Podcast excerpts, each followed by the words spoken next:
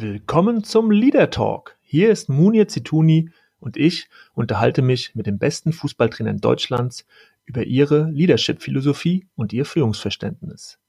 Wie führen Fußballtrainer ihre Mannschaften? Wie kommunizieren sie? Wie motivieren sie? Und wie wollen sie ihre Teams zum Erfolg bringen? Diesen Fragen gehe ich in meinem Podcast nach und wünsche euch jetzt viel Spaß mit meiner neuen Folge.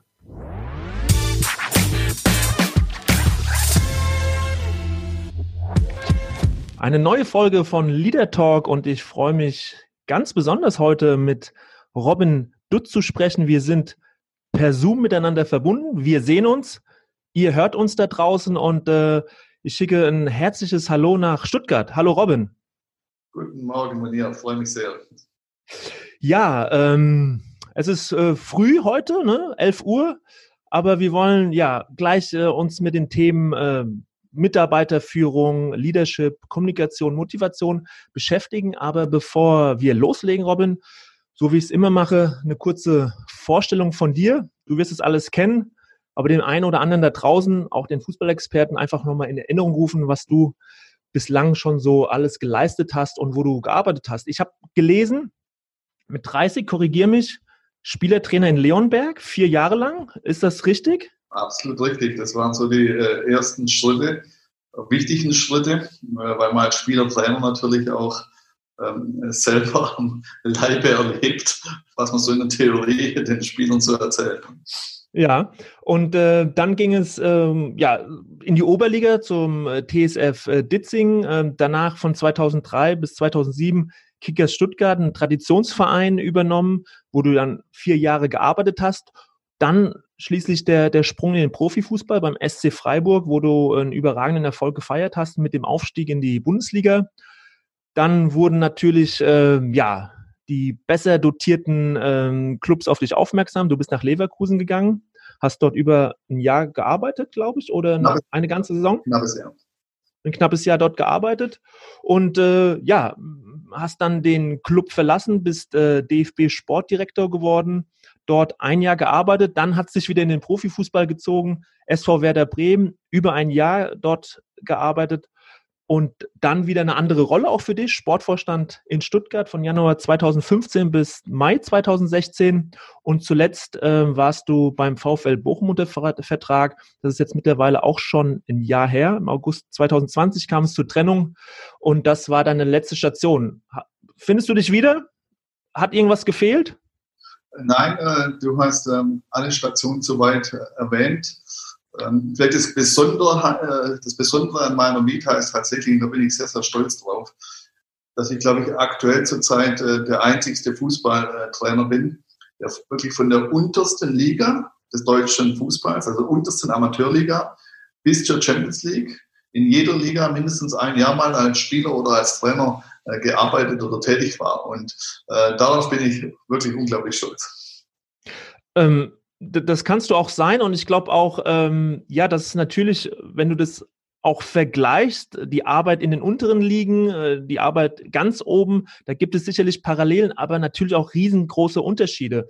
Wenn du dich äh, mal dran erinnerst, so deine Anfänge als Trainer, Spielertrainer, was war denn so äh, die erste Herausforderung und wie hast du das Gefühl dafür bekommen, so Mensch, das macht mir Spaß, mit Spielern zu arbeiten, also nicht nur selbst zu spielen, sondern die auch anzuleiten, denen was mitzugeben. Wie, wie hat sich das entwickelt, dieses Gefühl? Korrekterweise muss ich sagen, dass ich das erste Trainergefühl nicht mit 30 hatte als Spielertrainer. Ähm, das war die erste Trainerstation im Herrenbereich. Ich habe schon äh, mit 17 Jahren äh, die 14-Jährigen meines Dorfvereins äh, trainiert und habe da quasi schon äh, Trainerluft äh, geschnuppert und habe da im Prinzip schon äh, sehr früh festgestellt, ähm, dass das mir liegt. Habe Anfang 20 mich schon zur B-Lizenz angemeldet, Trainer B-Lizenz. Und von daher war es für mich relativ früh klar, dass ich, wenn ich mal als Spieler aufhöre, sehr gerne auch eine Mannschaft trainieren äh, würde, dass der Übergang dann so fließend war, dass ich quasi in meinen letzten vier Jahren aktiv als Spieler auch noch äh, Spieler-Trainer sein konnte. Das war natürlich ein, ein toller Übergang. Äh, so ist man Schritt für Schritt natürlich in diesen Trainerberuf reingekommen, ohne dass man zu diesem Zeitpunkt gewusst hatte, dass ein Trainerberuf war und die Anforderungen wurden mit jeder Liga ein Stück weit größer.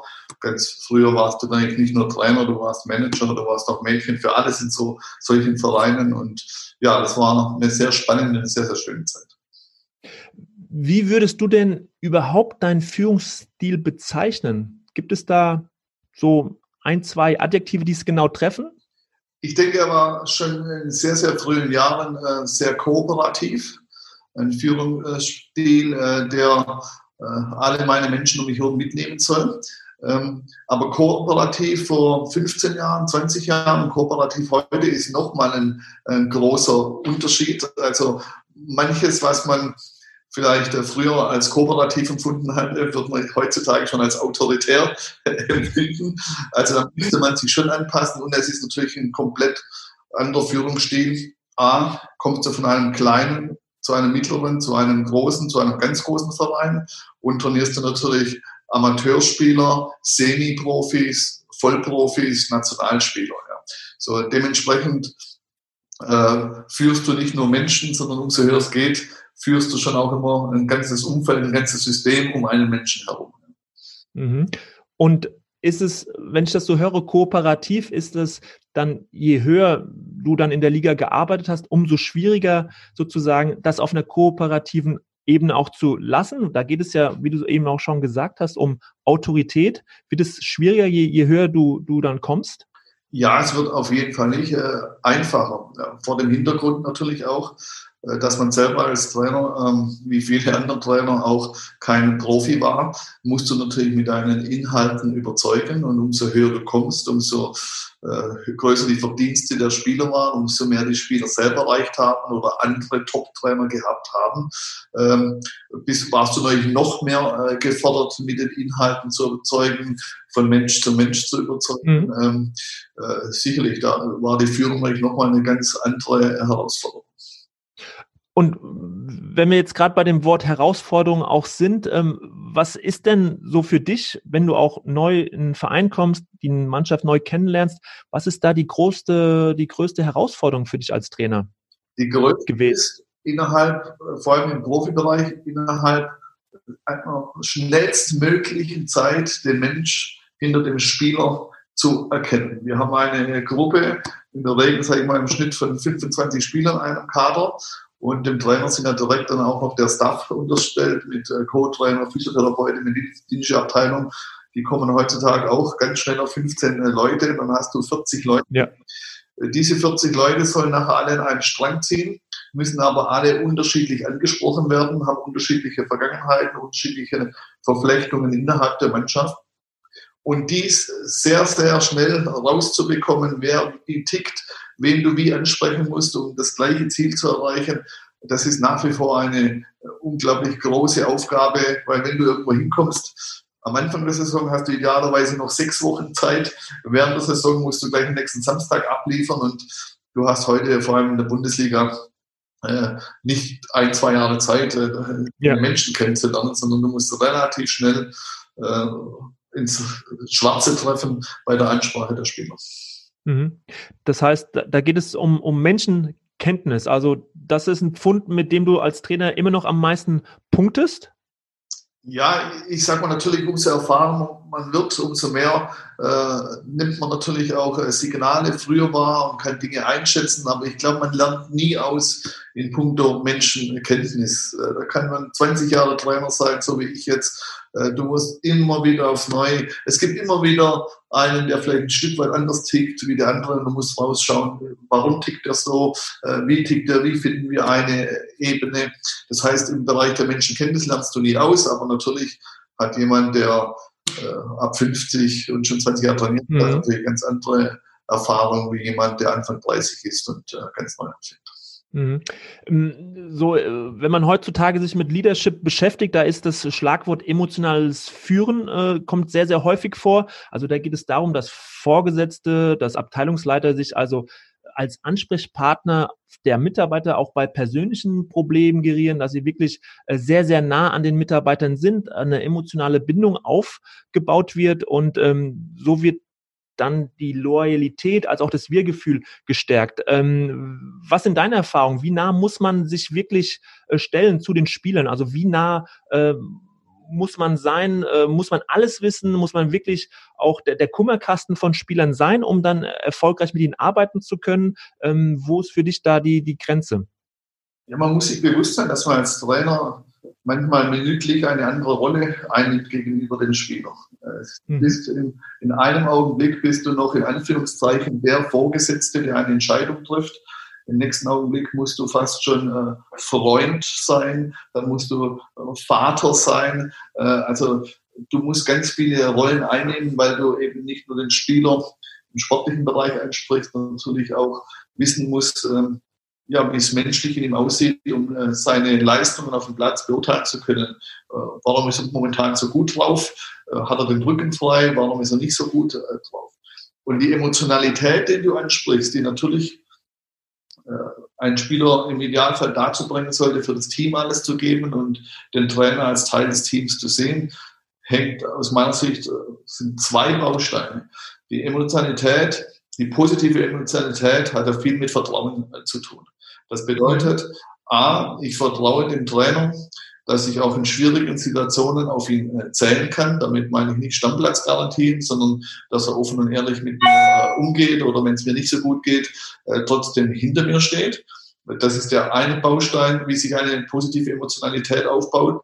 Die hilft aber alles nichts, wenn du ihm fachlich einfach äh, Dinge erzählst, die er nicht bereit ist mitzugehen. Also aus deiner fachlichen Qualität und einer fachlichen Überzeugung entsteht natürlich der zweite Baustein, die zweite Säule der Emotionalität, zu sagen, hey, das gefällt mir, über was wir da sprechen, damit kann ich mich identifizieren, da sehe ich mich wieder, ich weiß, wie ich meine Rolle auszuführen habe, ich weiß, was von mir erwartet ist, wird und ich weiß, dass meine Stärken mir zu gelten kommen das hat ja auch viel damit zu tun, dass du dich als Trainer ja auch mit dir selbst beschäftigst. Und ich habe da so einen netten Merksatz, äh, Merkvers von Wilhelm Busch mir notiert. Willst du ein guter Leiter sein, dann schau auch in dich selbst hinein. Finde ich, finde ich einen ganz äh, praktischen Satz. Ähm, also Menschenführung beginnt bei sich selbst. Stichwort Selbstreflexion. Ist das ein Punkt, der gerade aktuell in diesen Zeiten einfach das ausmacht, dass ein Trainer sich entwickelt, zu den erfolgreichen Trainern gehört ähm, und hat sich da eben ähm, was verändert zu der Trainergeneration aus den 70er, 80er Jahren? Ja, ich möchte für die frühere Generation nicht sprechen. Ich kann nur jetzt für meine Trainergeneration und speziell auch für mich sprechen. Also diese Selbstreflexion, das ist fast schon ein Lernprozess. Als junger Trainer, vor allem wenn man anfängt und am Anfang nur Erfolg hat, wie es bei mir war, dann ist es natürlich so, dass man gerne mal die Selbstreflexion vernachlässigt und meint, so jetzt, so haben wir das gemacht und hört mir zu und dann funktioniert äh, alles. Und erst wenn du mal dann das erste Mal dir eine blutige Nase holst und es eben nicht so funktioniert, dann äh, dauert es nicht lange, dann hört man in sich selber rein und umso älter man wird, lernt man natürlich dann fast nicht täglich, sondern eigentlich fast äh, mit jeder Handlung, äh, die du machst, mit allem, was du sagst, auch in dich reinzuhören und zu überprüfen, hat es auch die Wirkung äh, erzielt, die du wolltest. Ja. Und deswegen die Selbstreflexion ist natürlich das A und das O, aber als junger Trainer ist aber auch in Ordnung, wenn die ganz jungen Trainer erstmal noch ein bisschen naiver rangehen und hurra, hier bin ich, wenn sie die blutige Nase wollen, aber irgendwann kommt der Zeitpunkt, dann musst du dich auch selbst reflektieren. Wenn du das nicht machst, dann glaube ich, wird es auf äh, Dauer schwer erfolgreich zu sein. Ähm, hast du da für dich eine Systematik äh, entdeckt oder, oder hast du dir auch Unterstützung äh, besorgt? Äh, hast du auf die Strukturen im Verein dabei zurückgegriffen? Wie bist du mit dieser Selbstreflexion oder auch Feedbackkultur, Fehlerkultur, auch für sich selbst bezogen auch umgegangen? Ist das ein, ein guter Tipp, ein guter Ratschlag, Trainern zu sagen, such dir etwas außerhalb? Soll man die Strukturen im Verein suchen? Wie, wie hast du das gehandhabt? Also du sprichst schon richtig an, Selbstreflexion hat eigentlich äh, auch wieder zwei Säulen. Das eine ist, äh, sind die inneren Einflüsse, also äh, wie habe ich was wahrgenommen, wie hat es gewirkt und welchen Schluss ziehe ich daraus ganz für mich. Und die zweite Säule sind die äußeren Einflüsse. Also A, können wir sagen, wird darüber berichtet, das sind die Dritten, sage ich mal, mit denen ich spreche, die aber über mich berichten, Medien beispielsweise. Ähm, Und, das, äh, äh, und die Säule eben, äh, wie bekomme ich das direkte Feedback? Mit wem kann ich drüber sprechen? Innerhalb der Familie, mit Frau, mit mhm. Sohn, wie habt ihr das gesehen? Mit guten Freunden. Und es war auch immer so, muss ich sagen, dass im Lauf meiner Karriere es je nach Station dann immer auch jemand gab, dem ich vielleicht ein bisschen mehr über die Situation gesprochen habe. Da waren durchaus mal Personen dabei, die relativ wenig mit dem Fußball oder nur peripher zu tun gehabt haben, aber nicht aus dem Verein kamen, wo ich war und dann von außen das reflektiert haben. Das kann aber natürlich auch mal ein Co-Trainer sein, wie Dame Bodenchen ich hatte, der auch ein guter Freund ist, der auch in der Lage war, dann mal ja. äh, ohne ein Blatt vor den Mund zu nehmen, weil wir gut befreundet zu sagen, Robin, hör zu, hm, das solltest du nächstes Mal vielleicht äh, anders formulieren. Also das waren unterschiedliche Personen, aber ich habe immer Wert darauf gelegt, äh, das Feedback von außen, von den Personen zu bekommen, denen ich vertraue, habe aber auch das Feedback Dritter, also die ich nicht kenne, schon auch hinterfragt, also warum äh, schreibt jemand oder spricht jemand in dieser Art und Weise über mich, positiv wie negativ, ohne dass er mich vielleicht im direkten Austausch äh, mhm. kennt. Also das ist schon eine Mixtur, würde ich sagen. Mhm. Und wie hast du es insgesamt geschafft, so diesen Spagat zwischen Trainerarbeit auf dem Platz, Fachlichkeit und dieser, hm, ich sag mal, äh, Imagearbeit hinzubekommen? Weil das ja auch ein Teilbereich ist mittlerweile im Profifußball, der an enormer Bedeutung gewonnen hat. Wie hast du das für dich hinbekommen? Welche Erfahrungen hast du gemacht, äh, diese beiden Teile ja doch miteinander zu vereinen, weil das eine ohne das andere losgelöst ja nicht mehr existieren kann? Ja, ich muss nach wie vor sagen, äh, vielleicht ist das, ich weiß nicht, ob man als Schwäche ausdrücken kann, aber jeder ist so, wie er ist. Ähm, also jetzt ganz konkret an einem Image habe ich eigentlich nie versucht äh, zu arbeiten. Natürlich, wie jeder, jeder wird lügen, wenn er sagt, mich stört nicht, wenn ich irgendwo von Dritten kritisiert werde und vor allem, wenn ich es aus meiner Sicht dann nicht nachvollziehen kann. Aber äh, dass ich mich in irgendeiner Form äh, versuche, ein Image aufzubauen, das ich nicht bin. Also ich war immer der Überzeugung, äh, du bist so, wie du bist.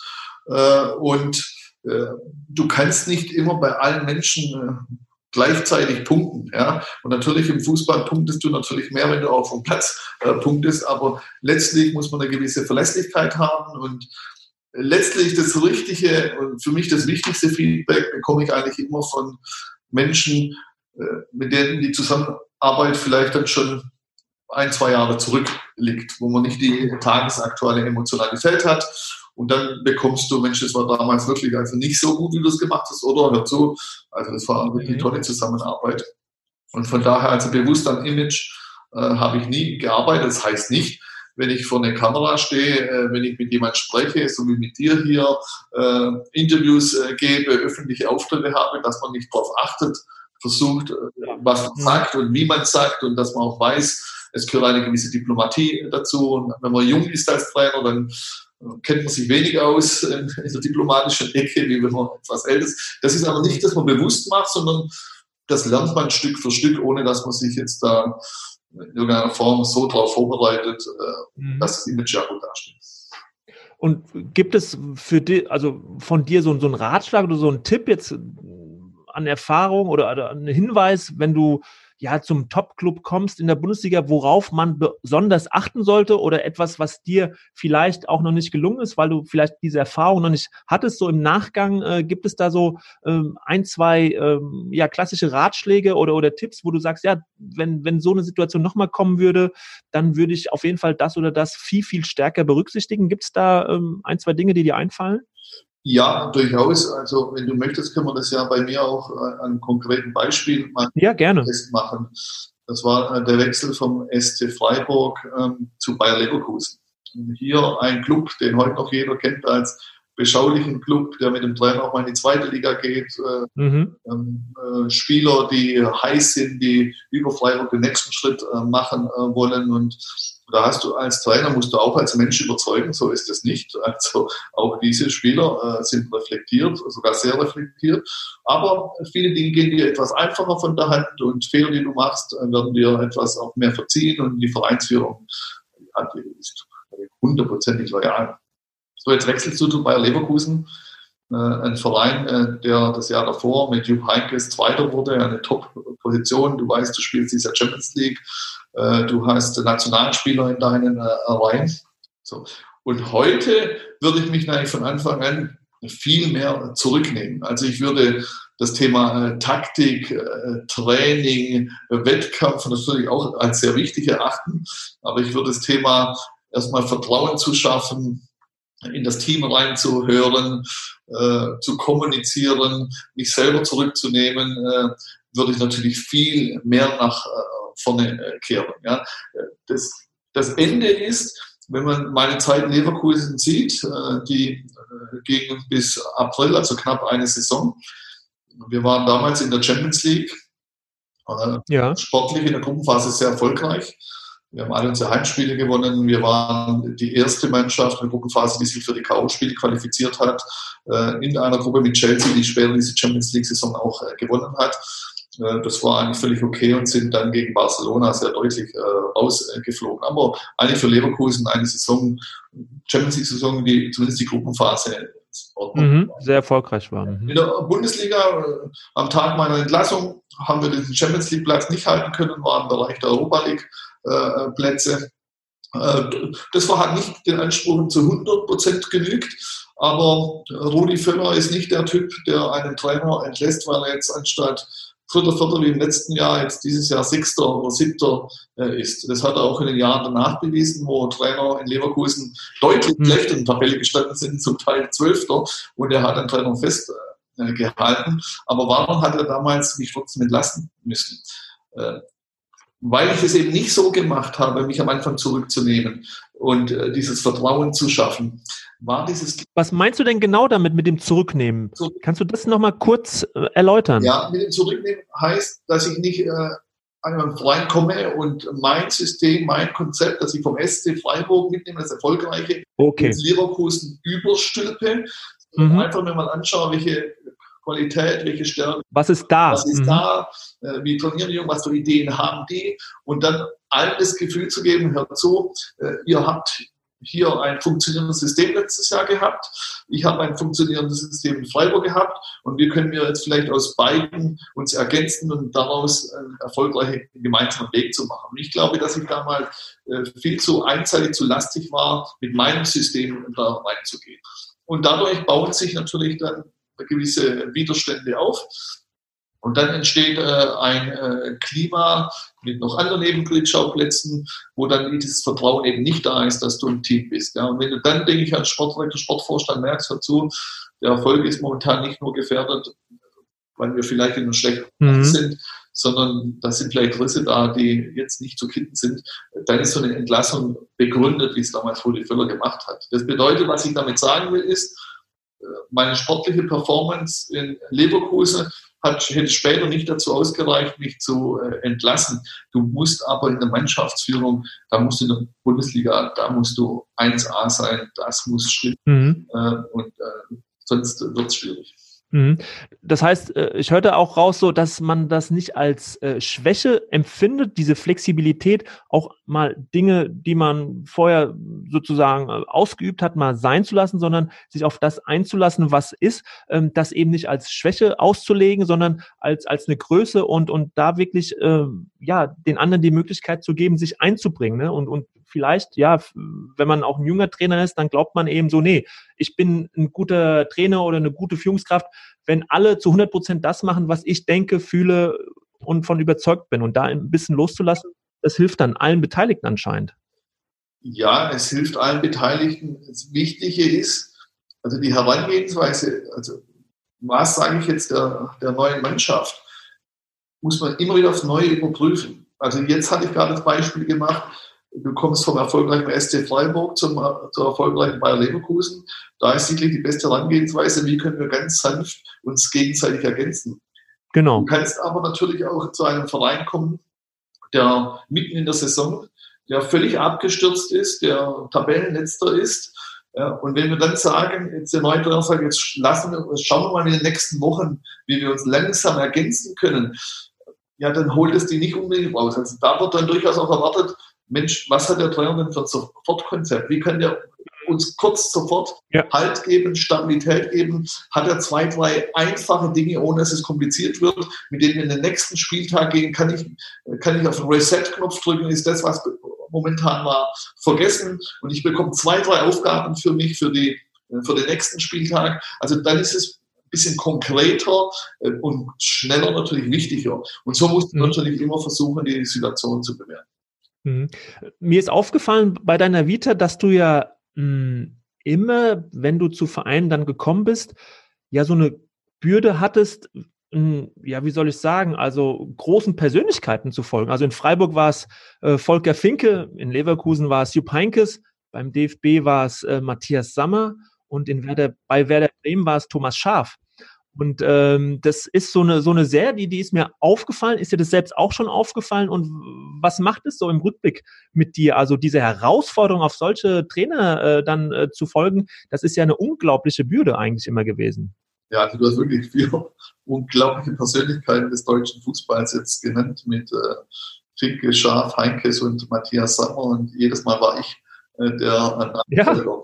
Also das ist ja nicht nur inhaltlich eine Herausforderung. Das ist ja vor allem auch äh, von der Persönlichkeit eine große Herausforderung. Diese vier waren natürlich auch nochmal völlig unterschiedlich gestrickt. Das heißt, äh, Absolut. Der Tag 1 war nochmal bei dem einen etwas einfacher, bei dem anderen etwas schwerer, ohne da ins Detail äh, einzugehen. Es waren Herausforderungen. Manchmal wie in Freiburg konnte ich sie sehr gut bewältigen.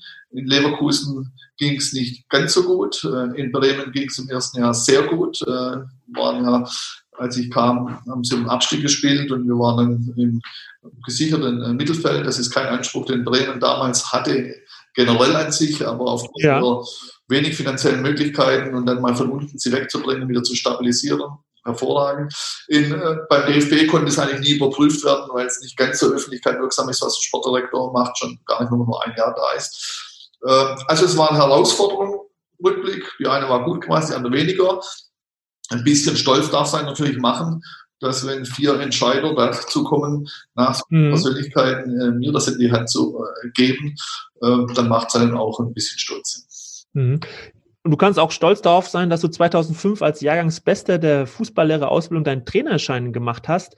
Das ist jetzt 15 Jahre her. Äh, aktuell gibt es große Diskussionen beim DFB, in der Öffentlichkeit. Wie müssen Fußballlehrer, Fußballtrainer in der Zukunft ticken, damit sie erfolgreich arbeiten. Es wird gesagt, ja, wir hatten zuletzt zu viel Fachlichkeit. Es muss mehr darum gehen, äh, die Persönlichkeit von Trainern zu entwickeln. Ähm, war dir das damals äh, für dich genug? Äh, hast du auch schon damals vielleicht ein Defizit festgestellt und wie verfolgst du die aktuellen Diskussionen um den Prototyp des neuen erfolgreichen Trainers? Vielleicht nochmal zu dem Lehrgangsbesten ausgehend. Das hat nicht immer einen Vorteil, du Lehrgangsbester bist. Das kann ich dir äh, sagen.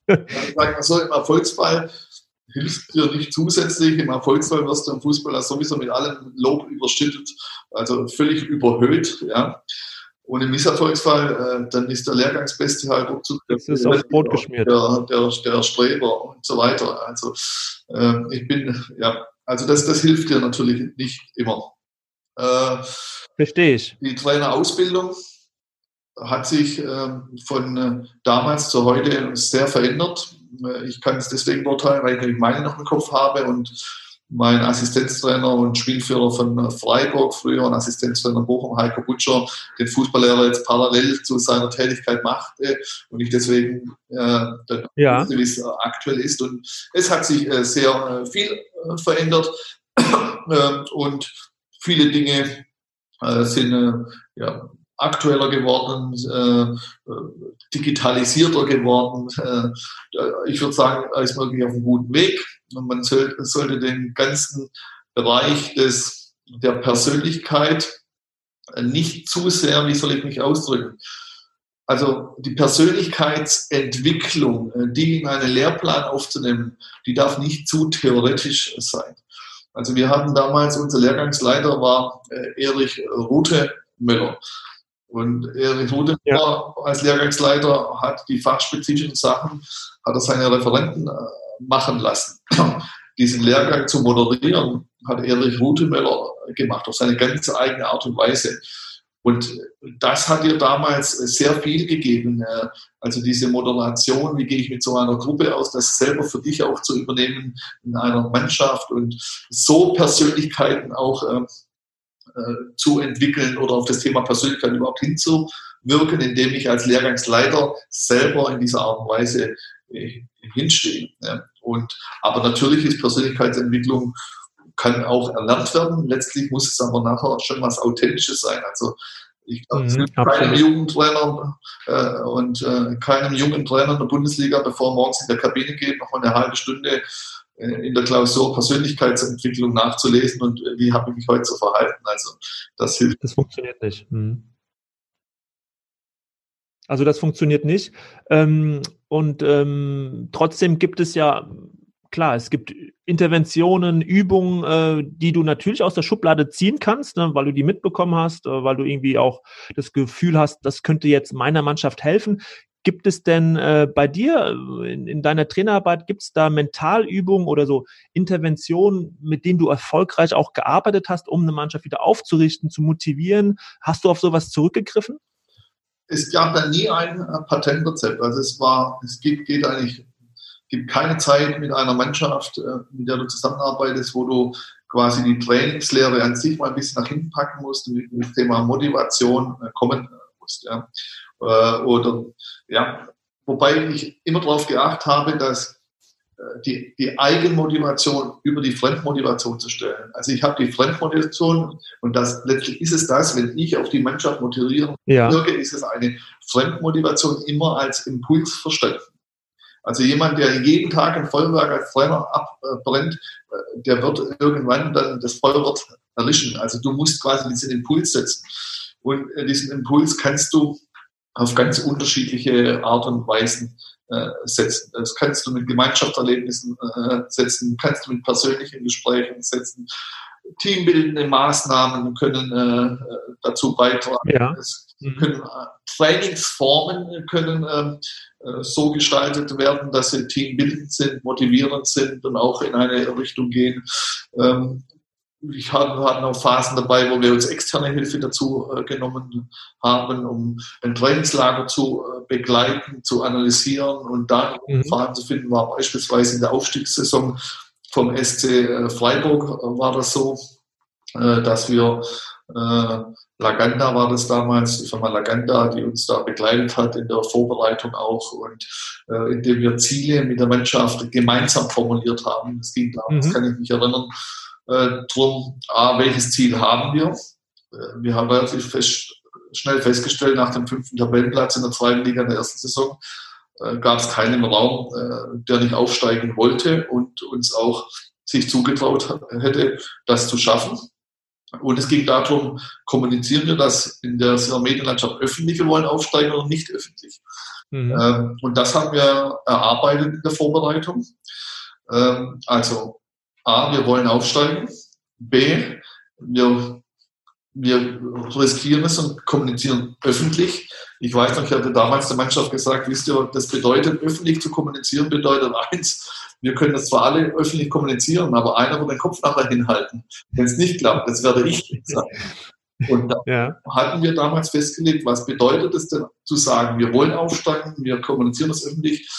Was ist denn bereit, jeder über das normale Maß hinaus zu tun? Und das haben wir uns damals erarbeitet, haben so ein, ja, eine Vereinbarung getroffen und das hat in dieser Saison, das klappt nicht überall, nicht mit jeder Mannschaft, aber das hat in dieser Saison so fulminant geklappt. Also es war ein Teamgeist und da hat jeder so am Strang gezogen. Wir sind vier Spieltage vor Schluss mit zehn Punkten Vorsprung äh, aufgestiegen gewesen. Und äh, das war ein Paradebeispiel von mhm. gemeinsame Ziele formulieren, äh, die Notwendigkeiten äh, äh, zu fixieren und dann auch die Umsetzung mit allen Höhen und Tiefen mhm. konsequent voranzutreiben. Ja, das war ein toller Erfolg. Sowas, das zum Beispiel, dass du sagst als Trainer, so Jungs, ihr wascht euch jetzt gegenseitig zu zweit die Füße beispielsweise, um so ein Stück weit eine Demut herzustellen, dass der Stammspieler dem Ersatzspieler auch die Füße wäscht. Hältst, ist das was, wo du sagst, ja, wieso mal nicht ausprobieren? Bei, bei Füße waschen äh, habe ich so ein bisschen also manche Dinge, da gehen die Nackenhaare etwas hoch, finde ich.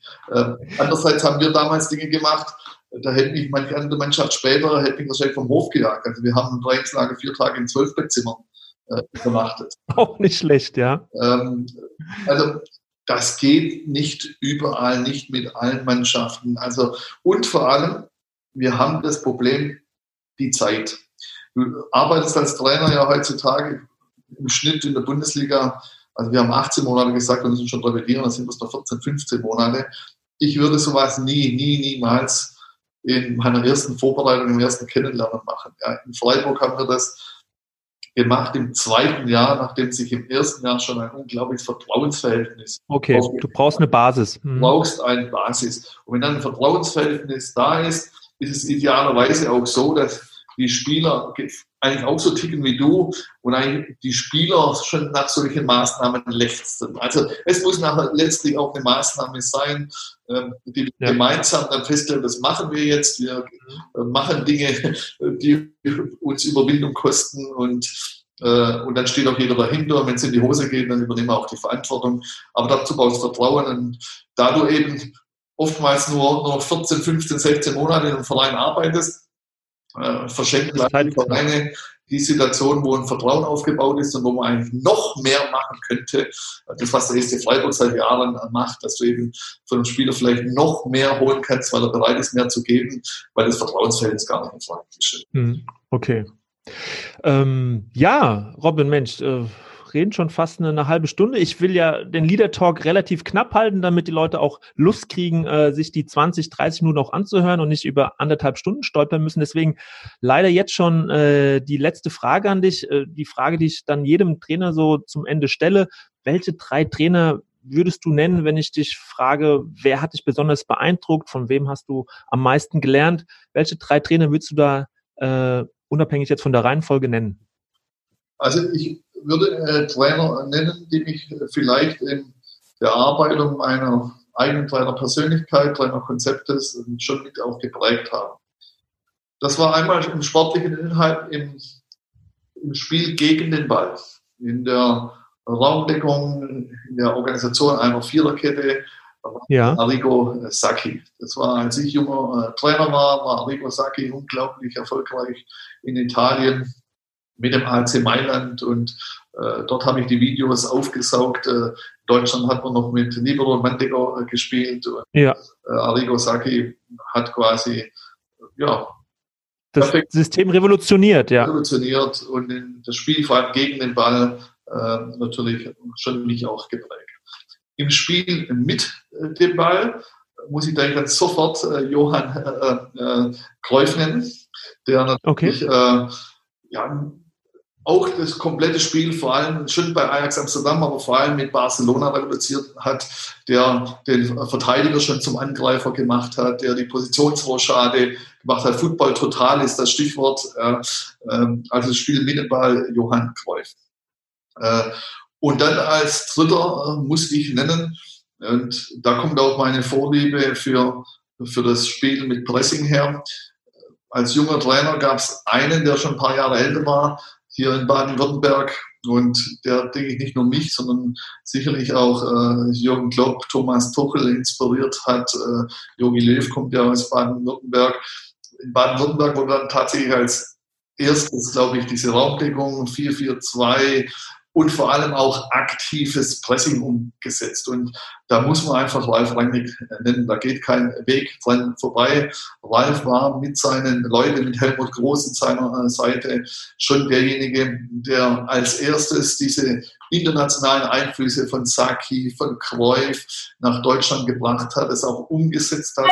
Der Württembergische Fußballband hat es sogar in seinen Lehrstoff mit aufgenommen.